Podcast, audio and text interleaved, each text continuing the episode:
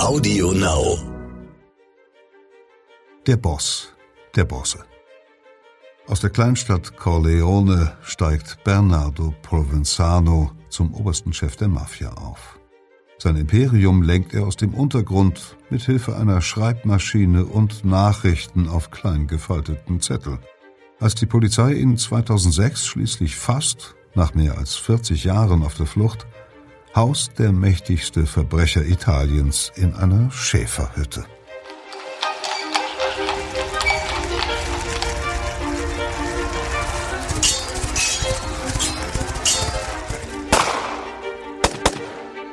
Verbrechende Vergangenheit. Ein Crime-Podcast von Geo Epoche.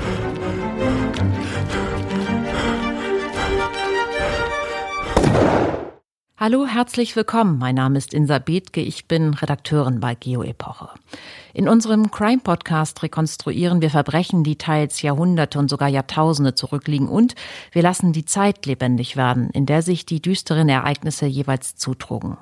In dieser Folge gehen wir nicht ganz so weit zurück in die Vergangenheit. Wir sind in Corleone, einer Stadt auf Sizilien, die durch die Mafia-Trilogie der Pate weltberühmt geworden ist und auch in Wahrheit die Geschichte der Mafia tief geprägt hat. In den 1980er Jahren setzte sich in einem wahren Bandenkrieg ein junger, aggressiver Clan aus Corleone an die Spitze der Cosa Nostra, der sizilianischen Mafia. Dieser Clan erklärte dem Staat den Krieg und tötete etliche Mafiajäger mit Autobomben.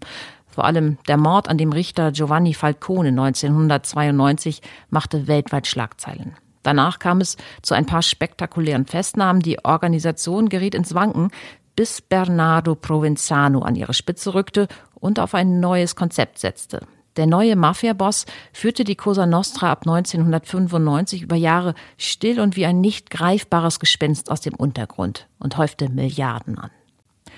Bei mir im Studio ist meine Kollegin Lenka Brandt. Sie ist als Verifikationsredakteurin mit dem großen Ganzen wie auch den kleinsten Details eines Themas vertraut, in diesem Fall der sizilianischen Mafia. Lenka, Bevor wir uns dem ominösen Mafiachef Bernardo Provenzano widmen, erklär doch bitte erstmal, was für eine Organisation die Cosa Nostra war und ist. Ja, da muss man ein bisschen ausholen. Da äh, geht es erstmal ins 19. Jahrhundert. Die organisierte Kriminalität auf der Insel Süden Italiens ist nämlich schon im 19. Jahrhundert entstanden zu einer Zeit, wo Sizilien noch gar nicht zu Italien gehört. Es war ein eigenes kleines Königreich, zusammengeschlossen mit dem Königreich Neapel. Und die Menschen dort waren überwiegend sehr arm. Sehr wenige konnten lesen und schreiben. Und es gab oft Aufstände gegen die ferne Regierung, die Könige, die dort sich nicht haben blicken lassen. Erst als dann im 19. Jahrhundert sich Italien gegründet hat und auch der Norden jetzt Sizilien zum Teil Italiens gemacht hat, tauchte dieser italienische Staat als neue Autorität auf Sizilien auf und hat dort gleich sehr viel Widerstand erzeugt. Die Menschen haben sich unverstanden gefühlt, wollten sich vom Norden nicht sagen lassen, wo es lang geht, haben die Menschen gar nicht verstanden, die da im italienischen Dialekt äh, gesprochen haben. Und so hat sich das dann gleich gefestigt, dass der Staat dort nichts zu sagen hatte. Und in dieser Zeit ist dann oder hat dann das organisierte Verbrechen, hat die Mafia an Einfluss gewonnen? Ja, ganz genau. Es gab dann die sogenannten Ehrenmänner. Das waren Menschen, die eben Macht und Einfluss genossen haben, ihre eigenen Regeln aufgestellt haben und sich eigentlich aus diesem Machtvakuum heraus zur neuen Autorität aufgeschwungen haben. Sie haben die Polizisten bestochen, die Richter. Sie haben Beweise verschwinden lassen. Sie haben Schutzgelder erpresst. Sie haben sich dort ihr eigenes Machtzentrum aufgebaut. Diese verschwiegene Gemeinschaft, die hat dann in den 60er, 70er Jahren ein neues Geschäftsmodell entdeckt. Das war der Heroinhandel. Sie haben aus der Türkei und aus dem Nahen Osten Morphin und Opium importiert, haben das dann auf Sizilien in verschiedenen Laboren zu Heroin verarbeitet und nach Amerika exportiert. In den USA wurde auch über die italienischen Auswanderer die Pizza modern und es gab überall Pizzerien und die mussten beliefert werden mit Lebensmitteln und da konnte man wunderbar auch in diese Transporte das Heroin reinschmuggeln und so war dann also der Heroinhandel in Amerika die große Chance der Cosa Nostra, Millionenbeträge einzusammeln. In dieser Zeit kommt es aber auch zu blutigen Kämpfen zwischen den verschiedenen Clans, die zur Mafia gehören, zu Cosa Nostra. Es wird sehr blutig und dieser Bernardo Provenzano gehört eben zu diesem Clan der Corleoneser aus dem kleinen Ort Corleone, die sich mit besonderer Härte und besonderer Brutalität eben an die Macht morden, kann man schon sagen. Erobern also praktisch Sizilien und führen da die Mafia-Geschäfte an. Genau, 1983 hat dann der Totorina, der Boss dieser Corleoneser, es geschafft und ist zum Boss der Bosse auf Sizilien aufgestiegen. Boss der Bosse heißt dann einfach der oberste. Genau, es gibt viele Clans, die Mafia ist sehr hierarchisch strukturiert auf Sizilien und der Rina ist dann eben der sogenannte Capo di Capi, also der Boss der Bosse. Aber die Gewalt ruft dann den Staat auf den Plan irgendwann. Allerdings, also besonders bekannt, hattest du ja in der Anmoderation angesprochen, Giovanni Falcone, der große Staatsanwalt und Richter, verfolgt jetzt die Mafia, sammelt Beweise, Zeugenaussagen und es kommt tatsächlich, was die Mafia lange immer verhindern konnte, zu einem riesigen, gigantischen Prozess. Es wird in Palermo sogar ein eigenes Gerichtsgebäude dafür gebaut, das Raketen standhalten soll, damit man endlich die Mafia ausmerzen kann. Und zwei Jahre lang läuft dieser Prozess. Am Ende sind mehrere hundert Mafiosi zu endlos langen Haftstrafen verurteilt. Rina ist blamiert als Boss der Bosse. Er hat seine Leute nicht schützen können und der greift jetzt zu den furchtbarsten Mitteln. Er ermordet nicht nur Falcone und seinen Kollegen Borsellino, sondern er zündet Autobomben in verschiedenen Städten Italiens. Er macht jetzt richtig Alarm und möchte die Politik in die Knie zwingen und die Macht der Mafia zeigen. 1993 geht Rina dann aber ja der Polizei ins Netz und kurz darauf rückt seine rechte Hand Bernardo Provenzano an seine Stelle. Und das war ein Mafia-Killer, der bereits seit 1963 wegen mehrfachen Mordes gesucht wurde, der längst abgetaucht ist und die Geschäfte der Cosa Nostra jetzt jahrelang aus dem Untergrund lenkt. Wie ist ihm das gelungen, Lenker? Wie konnte Provenzano so lange unentdeckt bleiben? Ja, da muss man unterscheiden. Also einmal dieses, nachdem er gesucht wird, 63, da wird er nicht so besonders intensiv gesucht. Da gibt es ganz andere Mafiosi, die wichtiger sind. Ist also noch nicht so besonders erstaunlich. Es gibt eben in Sizilien einen sehr starken Zuspruch auch für die Mafia. Es gibt Orte, an denen man sich sehr gut verstecken kann als Mafiosi, weil sie sozusagen Hochburgen der Mafia sind. Dazu gehört eben auch sein Geburtsort Corleone wenn dort ein fremdes Gesicht auftaucht, wenn da jemand versucht, sich umzuhören oder irgendwie Fragen stellt, das wird sofort weitergetragen. Da weiß die Mafia ganz Bescheid. Niemand wird es wagen, mit Behörden oder mit Justiz zusammenzuarbeiten. Die Mafiosi selber werden auch niemals ihren Boss verraten, weil sie eben der Omata, also dem sogenannten, also Schweigegelübde unterliegen. Wenn sie gefangen genommen werden, dann werden sie nichts sagen, um sich selbst zu schützen im Gefängnis. Es ist furchtbar, als Mafiosi im Gefängnis nicht von der eigenen Organisation geschützt zu werden werden und um die eigene Familie zu versorgen, denn die wird von der Mafia besser versorgt als natürlich vom Staat. Als er dann Mafia-Boss wurde oder Boss der Bosse wurde, war das aber dann ja nochmal eine andere Dimension. Genau, zunächst konnte er auch da noch sehr unverhohlen agieren. Also er hat in Palermo mitten im Zentrum in einer Fahrschule hinten ein Hinterzimmerbüro gehabt, wo seine Geschäftspartner aufgetaucht sind und er mit ihnen die Anliegen besprochen hat. Erst als der Polizei es gelungen ist, dort eine Wanze zu platzieren und die gefunden wurde von den Mafiosi, haben sie dieses Versteck dann aufgegeben. Und dann hat sich der Druck so nach und nach, also so um 2000 herum wurde er einmal fast festgenommen. Das hat ihm sehr zu denken gegeben. Er war sehr, sehr vorsichtig. Er hat nie ein Handy benutzt. Er hat nie einen Computer benutzt. Er hat sich nicht ordentlich abhören lassen. Er hat seine Familie gebrieft. Seine Söhne mussten sich jedes verdächtige Kfz-Zeichen irgendeines Autos notieren. Alle hatten, es durfte nicht laut über wichtige Inhalte in der Nähe von Gebäuden gesprochen werden, falls dort Mikrofone platziert sind. Also da war eine große Wachsamkeit und es ist ihm gelungen, dass es kein Foto von ihm gab. Das hat ihm natürlich sehr geholfen. Die Polizei wusste nicht mal, wie dieses Phantom überhaupt aussieht, das sie sucht. Also in der Öffentlichkeit hat er nicht existiert, de facto. Sie haben ihn dann trotzdem irgendwann gefunden. 2006 wird Bernardo Provenzano von einer Anti-Mafia-Einheit aufgespürt. Wie haben die Fahnder das geschafft? Ja, das erforderte auf jeden Fall viel Geduld, viel Durchhaltevermögen. Sie haben erstmal versucht, wir hatten ja eben gesagt, er hat keine Computer, keine Handys benutzt. Er hat eben über diese im Vorspann schon angesprochenen Zettelchen kommuniziert. Das waren mit der Schreibmaschine geschriebene Zettel, die er sehr, sehr eng zusammengefaltet hat. Und die hat er dann an seine Leute weitergegeben. Die haben die wieder weitergetragen, weitergetragen, bis sie den Adressaten erreicht haben. Eine sehr sichere Methode der Kommunikation, die eben für die Polizei schwer zu verfolgen war. Was ihnen aber aufgefallen ist, ist dieses Netzwerk an Leuten, die da zusammenarbeiten, die sich immer wieder begegnen, die eben sich gegenseitig kennen. Und sie haben dann 2005 im Januar einfach auf einen Schlag in einer Nacht 46 Leute, die irgendwie mit Provenzano in Zusammenhang standen, verhaftet. Und sie hatten die Hoffnung, dass er dann isoliert ist in seinem Versteck, dass er nicht mehr kommunizieren kann, dass er sich aus der Deckung wagen muss. Das hat zwar nicht geklappt, aber was sie weitergemacht haben, sie haben alle Familienmitglieder, die er jetzt noch hatte, in Corleone war inzwischen inzwischen seine Frau aufgetaucht, seine Lebensgefährtin mit ihren beiden Söhnen, die hat da ganz offen gelebt. Und die Brüder von äh, Provenzano waren auch bekannt. Diese Menschen hat man beschattet, man hat sie versucht abzuhören, man hat die Telefone angezapft und man hat dann tatsächlich beobachtet, dass verdächtig oft eine Mülltüte das Haus der Corleones verlässt, immer auch wieder von Hand zu Hand weitergereicht wird und man hat sich auf die Spur dieser Wege der Mülltüten gemacht. Und so hat man dann schließlich tatsächlich Provenzano entdecken können. Die Geschichte, die wir jetzt gleich hören, beginnt und endet mit dieser Festnahme. Aber wie ging es mit Provenzano danach weiter? Also er selbst hat sich an dieses Schweigegelübde der Cosa Nostra gehalten, hat nie Aussagen gemacht, wo er sich aufgehalten hat in all den Jahren oder Leute verraten. Gesundheitlich war er schon, während er sich versteckt hat, sehr angeschlagen. Er hat sich zweimal operieren lassen in Marseille. Das ist der Polizei auch inzwischen bekannt gewesen und er musste auch in der Haft dann äh, mehrfach behandelt werden und ist schließlich 2016 gestorben. Seine Familie lebt erstmal weiter in Corleone. Seine Söhne, die eben aus dem Untergrund aufgetaucht waren, sprachen fließend Deutsch. Einer der Söhne ist dann auch als Deutschlehrer hier in Deutschland, äh, als Italienischlehrer in Deutschland tätig. Da kann man sich fragen, wo sie zwischendurch waren. Genau. Die Cosa Nostra existiert ja bis heute. Welche Leute, was, was für ein Schlagmensch ist da heute am Ruder? Also mit dem Tod von Provenzano 2016 und dem Tod von Rina, der auch in Haft verstorben ist 2017, ist die Corleoneser Fraktion der Mafia dann am Ende ihrer Macht angekommen. Es wird ein neuer Boss der Bosse gewählt. Das ist aber dann keiner mehr aus Corleone, wird auch bald verhaftet.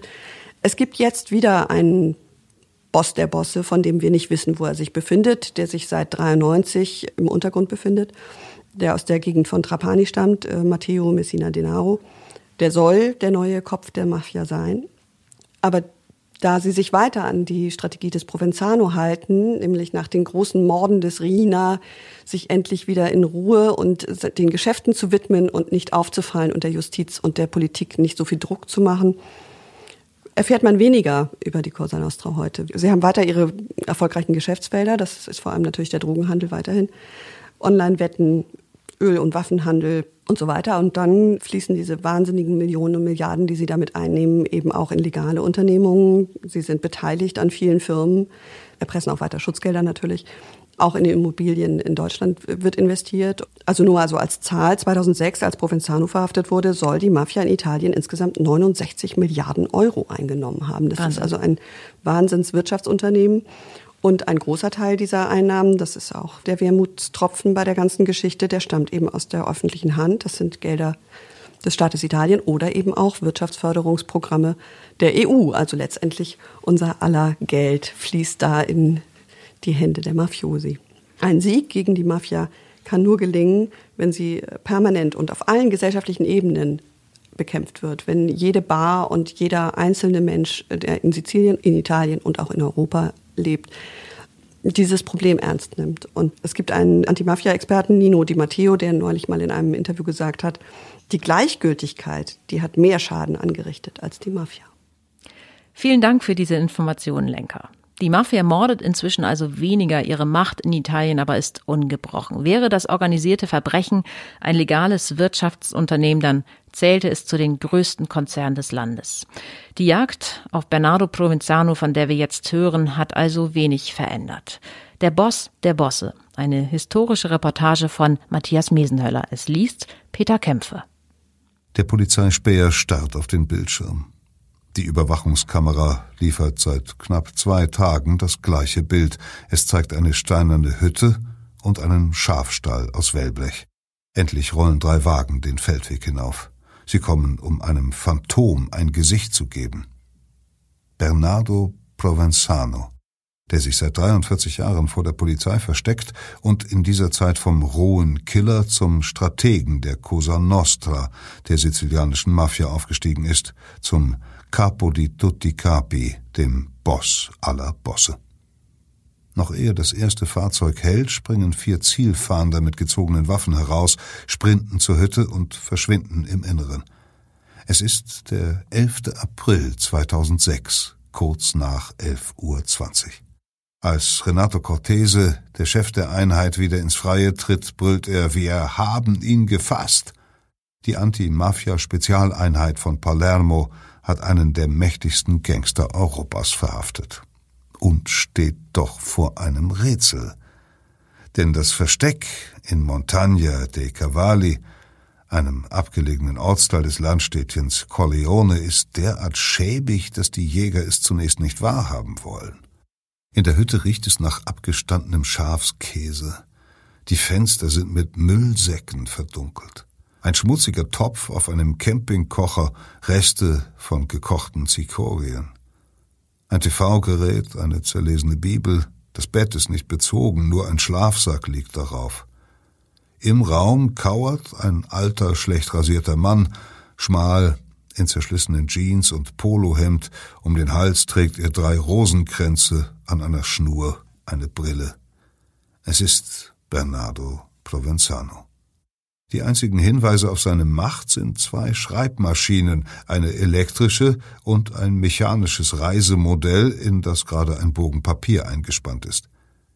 Mit Maschinen wie diesen hat Provenzano in den zwei Jahrzehnten zuvor unzählige Anweisungen an seine Gefolgsleute getippt, Investitions- und Personalentscheidungen, Schiedssprüche und Mordbefehle. Kunstvoll gefaltet und mit Klebeband versiegelt, passten die Botschaften unter eine Armbanduhr in eine Mauerritze, eine zum Gruß ausgestreckte Hand. So wurden sie unsichtbar von Kurier zu Kurier weitergegeben, bis sie nach vielen Stationen bei dem Empfänger anlangten, der sich hinter der aufgekritzelten Codenummer verbarg. Ein scheinbar primitives System, doch anders als E-Mails oder Telefongespräche waren die Briefchen von der Polizei fast nie aufzuspüren. Sie ließen weder Widerspruch zu noch Missverständnisse. Die Schreibmaschinen, gesäumt von der sorgfältig verwalteten Eingangs- und Ausgangspost, waren ein hocheffizientes Machtinstrument. Was aber trieb einen vielfachen Millionär dazu, so zu leben? Was brachte einen Menschen dazu, jedes erdenkliche Verbrechen zu begehen, um Reichtum und Macht anzuhäufen und dann so erbärmlich zu hausen wie der ärmste Bauer? Bernardo Provenzano wird am 31. Januar 1933 in Corleone geboren, 35 Kilometer südlich von Palermo. Die große Mehrheit der Menschen in dem Ort, der später durch den Roman Der Pate sowie den gleichnamigen Film berühmt werden wird, ist arm. Bei Sonnenaufgang versammeln sie sich vor den Aufsehern der Güter und erwarten untertänig, wer zur Feldarbeit herausgerufen wird, darunter Bernardos Vater. Nach der zweiten Klasse nimmt er den Jungen von der Schule und mit aufs Feld. Doch Bernardo träumt von einem Leben ohne Kränkungen und Hunger und er meint den Weg dorthin zu kennen. Auf Sizilien gilt es immer noch als mannhaft, sich mit Messer oder Flinte durchzusetzen. Ein Weg, der Wohlstand verheißt, vor allem aber Respekt. Viele angehende Mafiosi werden weniger von der Aussicht auf Reichtum gelockt, als vielmehr vom Vorbild bekannter Ehrenmänner, vor denen die Menschen verstummen und die Köpfe senken, Bernardo kann oder will dieser Aussicht nicht widerstehen. Wann er und sein engster Freund Salvatore Toto Riina ihr erstes Verbrechen begehen, ist unbekannt. Ebenso, ab wann die beiden für Luciano Leggio arbeiten, einen Unterboss der Corleoneser Mafia. Um 1955 jedenfalls gehören sie zu Leggios Bande. Und möglicherweise ist Provenzano von Beginn an ebenso gewalttätig wie Riina oder Leggio. Vielleicht aber schaut er sich diese Brutalität bei den beiden auch nur ab. Seinem Naturell nach ist er eher bedächtig, kühl. Doch ist eine Sache erst einmal entschieden, kämpft er sie ohne Skrupel bis zum Ende durch. 1958 ermordet die Leggio-Bande den mächtigen Capo von Corleone.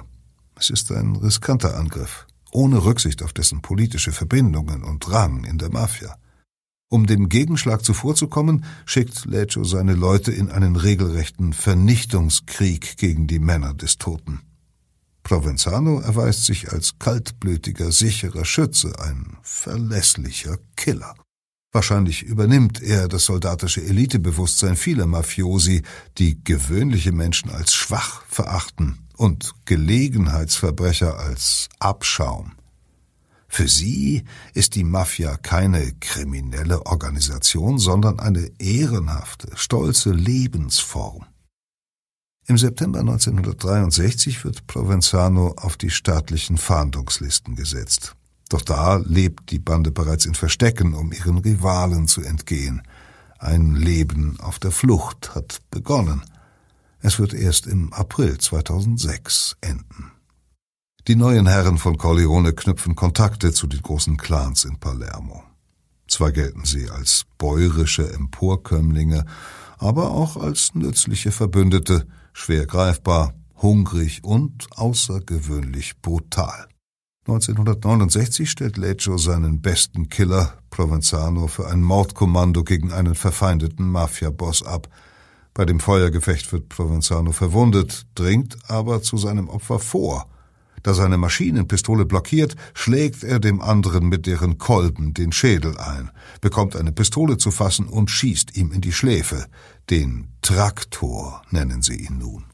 Der Clan aus Corleone steigt endgültig zu einem der mächtigsten von Palermo auf. Und bleibt es auch, als Luciano Leggio 1974 gefasst wird, denn nach und nach geht die Führung auf Riina über – und er schätzt riskante, lukrative Märkte wie das hart umkämpfte Drogengeschäft. Sein Freund Provenzano bevorzugt dagegen weniger spektakuläre Methoden. Er übt Autorität durch Vermittlung, pflegt politische Kontakte, kontrolliert die Vergabe öffentlicher Aufträge, vor allem im Gesundheitswesen. Gleichzeitig unterwandern die Corleonesi die alteingesessenen Clans in Palermo, knüpfen Verbindungen zu Bossen im Umland und im Osten Siziliens, bauen eine Geheimarmee auf, indem sie heimlich Mitglieder anderer Familien anwerben. 1981 greifen Rina und Provenzano an, aus dem Nichts, wie sie es bei Leggio gelernt haben. Sie lassen zwei mächtige Bosse umbringen und anschließend deren Männer, mögliche Parteigänger, unschuldige Verwandte. Als ihnen ein Getreuer entwischt, müssen nicht weniger als 35 von dessen Angehörigen und Freunden sterben. Die Corleonesi greifen nach der absoluten Macht. Hunderte ihrer Opfer liegen tot auf den Straßen, wohl ebenso viele verschwinden spurlos, vergraben in tiefen Baggerlöchern oder aufgelöst in Säurefässern. Das beispiellose Gemetzel dauert zwei Jahre an.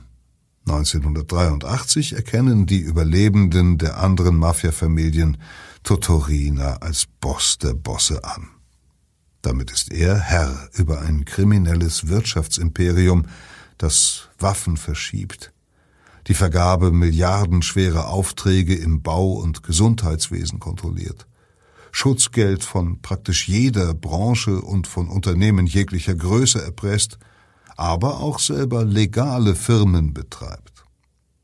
Zudem sind die Corleonesi nun in großem Stil an dem Geschäft beteiligt, das die größten Gewinne einbringt, dem Drogenhandel. Morphin aus der Türkei wird auf der Insel zu Heroin verarbeitet und weiter in die USA geschmuggelt. Provenzano bleibt im Hintergrund, kümmert sich darum, die Einnahmen des Clans zu waschen und anzulegen. Intelligent und lernbereit, ein akribischer Schreibtischarbeiter, erwirbt der Traktor bei Kumpanen und Untergebenen bald einen neuen Decknamen, der Buchhalter. Der Name hat sich geändert, der Mann nicht. In Bagheria einer Vorstadt östlich von Palermo leitet Provenzano die Geschäfte von einer stillgelegten Nagelfabrik aus. Hierher bestellt er auch Leute, denen er nicht mehr vertraut und lässt sie zu Dutzenden foltern und hinrichten. Anschließend treibt der beißende Geruch der Säure, in der die Leichen aufgelöst werden, über das Gelände. Das Vernichtungslager von Bagheria nennen Mafiosi den Ort. Die Sieger des Mafiakrieges leben in Villen mit Meerblick, feiern üppige Bankette, genießen ihre Macht. Sie bilden einen Staat im Staat, werden wie seit Jahrzehnten geschützt von korrupten oder eingeschüchterten Beamten und Politikern. Kaum ein Sizilianer kooperiert mit den Ermittlungsbehörden aus Furcht oder stiller Bewunderung für die scheinbar allmächtigen Ehrenmänner. Die Politiker wiederum, die diese scheinbare Allmacht decken, erhalten einen Teil der Beute, Schutz vor Konkurrenten, vor allem aber Wählerstimmen, die ein Boss in die eine oder andere Richtung lenken kann. So eng sind das organisierte Verbrechen und insbesondere die Demokratia Christiana verflochten, dass Parteileitung und Mafia sich oftmals über genehme Volksvertreter abstimmen. Ähnlich wie auf Sizilien versucht etwa zur selben Zeit in Neapel ein junger, aggressiver Clan die alten Familien der Camorra zu verdrängen, doch anders als die Corleonesi letztlich ohne Erfolg. Auch in der kalabresischen Drangheta, deren Aktivitäten lange weitgehend unbeachtet blieben, tobt in den 1980er Jahren ein blutiger interner Krieg. In der Folge beginnt ihr Aufstieg zu einer kriminellen Organisation von größter internationaler Bedeutung, vor allem durch den Handel mit kolumbianischem Kokain. Provenzano, von dem nicht einmal bekannt ist, wie er aussieht, welche Rolle er spielt, bewegt sich mehr oder weniger frei durch Palermo. Er entwickelt einen Geschmack für elegante, teure Kleidung, schätzt gutes Essen, doch oft hält er sich abseits. Längst hat er eine Lebensgefährtin, ist Vater von zwei Söhnen und verbringt die Abende lieber mit ihnen als auf Partys. Provenzano ist ein Familienmensch brutal gegen Außenstehende, liebevoll nach innen. In der Psychologie der ehrenwerten Gesellschaft ist das kein Widerspruch, sondern ein Wert. Anders als Rina lacht Provenzano selten, einige behaupten nie. Die ausufernden Feiern erscheinen ihm dekadent. Auch Rinas blutige Diktatur macht ihm zunehmend Sorgen denn der bricht mit einem ehernen Gesetz der Mafia, den Staat zu unterwandern, ihn aber nie frontal anzugreifen. In spektakulärer Folge lässt Rina Polizeioffiziere, Journalisten, Richter, Staatsanwälte, Politiker ermorden. Es ist jene Strategie der kompromisslosen Gewalt, mit der die Bande einst erst Corleone und dann Palermo erobert hat – die Aussage ist unmissverständlich. Auf Sizilien herrschen die Corleonesi und nur sie. Wer leichtfertig genug ist, ihre Kreise zu stören, stirbt. Ein zügelloser Hochmut. Doch am italienischen Staat scheitert diese Hybris.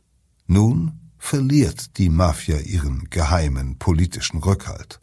Eine empörte Öffentlichkeit erzwingt schärfere Gesetze.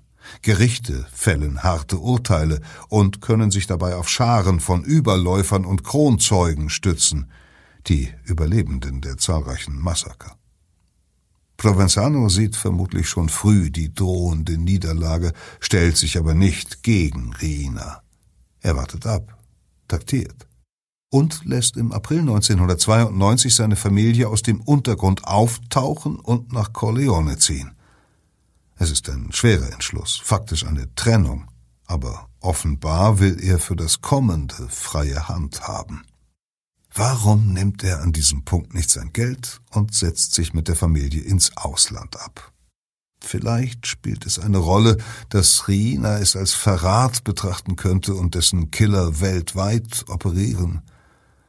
Vermutlich stärker wirkt die Droge Macht, der Status eines Herrn über Leben und Tod, ein entlaufener Mafiosi hingegen ist ein Niemand, einer jener verachteten Durchschnittsmenschen.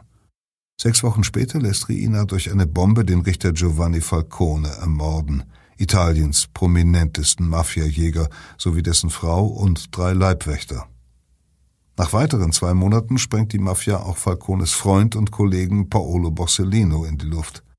Die Anschläge lösen nie gesehene Proteste aus. Diesmal wehrt Italien sich mit aller Macht.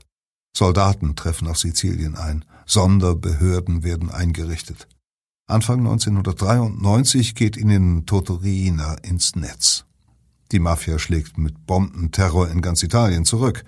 Doch zwei Jahre später spürt die Polizei auch Rinas Nachfolger, seinen Schwager, auf. Die Organisation steht vor dem Zusammenbruch. Als letzter der großen Corleonesi wird nun Bernardo Provenzano zum Boss der Bosse und verordnet dem wankenden Imperium sein eigenes Überlebensrezept untertauchen, unsichtbar werden. Die spektakulären Anschläge enden, die Morde nehmen ab. Schutzgelder werden herabgesetzt, die zerstörten Kontakte zu Politik und Wirtschaft vorsichtig repariert. Der neue Boss verzichtet auf Gewinnanteile und unterstützt die Familien der Inhaftierten, um das grassierende Kronzeugentum einzudämmen, eine Entscheidung, die ihm leichter fällt als anderen. Provenzano schätzt das gute Leben, gibt aber wenig auf übertriebenen Luxus. Geld ist für ihn vor allem ein Mittel der Macht, und um die geht es ihm. Dafür, in der Parallelwelt der Cosa Nostra absoluten Respekt zu genießen, nimmt Provenzano nicht nur gewisse Einbußen in Kauf, sondern ein Leben, das stetig gehetzter, karger, schließlich erbärmlich wird. Statt in Villen und eleganten Wohnungen schlüpft er immer häufiger in Gehöften und Feldhäusern unter, wohl selbst in Hühnerställen. Drei Jahre nach Provenzanos Machtübernahme erhält die Antimafia-Spezialeinheit in Palermo einen neuen Chef. Als Renato Cortese sich in Provenzanos Akte einarbeitet, ist er verblüfft.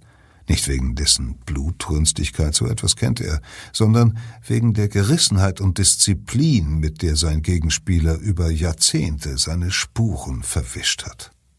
Es gibt keine abgehörten Telefongespräche oder Mobiltelefonortungen weder observierte Kontakte zur Familie noch eine geliebte, keine verlässliche Personenbeschreibung.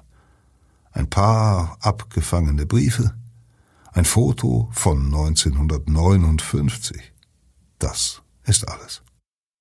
Eine jahrelange Kleinarbeit beginnt. Schritt für Schritt enttarnen Corteses Leute, Provenzanos Postboten und Vertraute, seine Spitzel unter ihren Kollegen – 2002 hilft ihnen ein Überläufer, ein aktualisiertes Fahndungsbild zu erstellen. Drei Jahre später erfahren sie, dass der Boss 2003 unter falschem Namen in Marseille an der Prostata operiert worden ist. Das Leben im Untergrund ist strapaziös. Ständige Angst und Wachsamkeit ruinieren Provenzanos Gesundheit. Er leidet an Venenschwäche, Rheumatismus, einer Zyste in der rechten Niere, eine Entzündung an der linken Hüfte sowie Hepatitis B und C und an jener Prostatageschwulst, die in Marseille entfernt wird. Von den Ärzten erhalten die Fahnder erstmals konkrete Angaben. Bei den Spitzen der organisierten Kriminalität gilt die ärztliche Schweigepflicht nicht. Der Mann, den Sie suchen, ist 1,67 Meter groß, wiegt 74 Kilogramm, trägt eine Zahnprothese und hat eine Narbe am Hals. Eine Gewebeprobe liefert Provenzanos genetischen Fingerabdruck. Im Sommer 2005 hat Cortese den Bericht der Ärzte in der Hand sowie ein am Computer erzeugtes Phantombild. Die Staatsanwaltschaft lässt Dutzende Männer aus Provenzanos engerem Kreis verhaften, Mindestens zwei, dreimal entkommt das Phantom den Fahndern nur mit Glück. Doch immerhin fangen sie etliche Geheimbotschaften auf klein gefalteten Zetteln ab, fast bürokratisch gehaltene Befehle, Schutzgeld einzufordern, eine Firma zu übernehmen, Prüfungen zugunsten eines Schützlings zu manipulieren.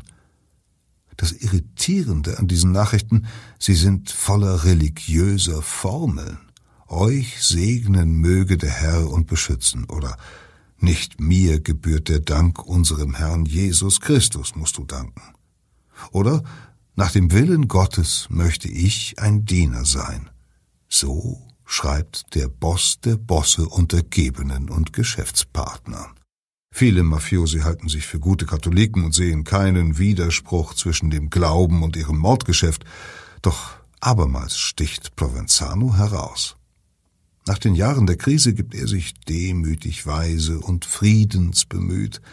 Offene Aufforderungen zu Gewalt oder gar Mordbefehle finden sich in seinen Briefen nun nicht mehr, stattdessen gelegentlich Zitate aus der Heiligen Schrift und moralische Unterweisungen, fast im Duktus eines Priesters.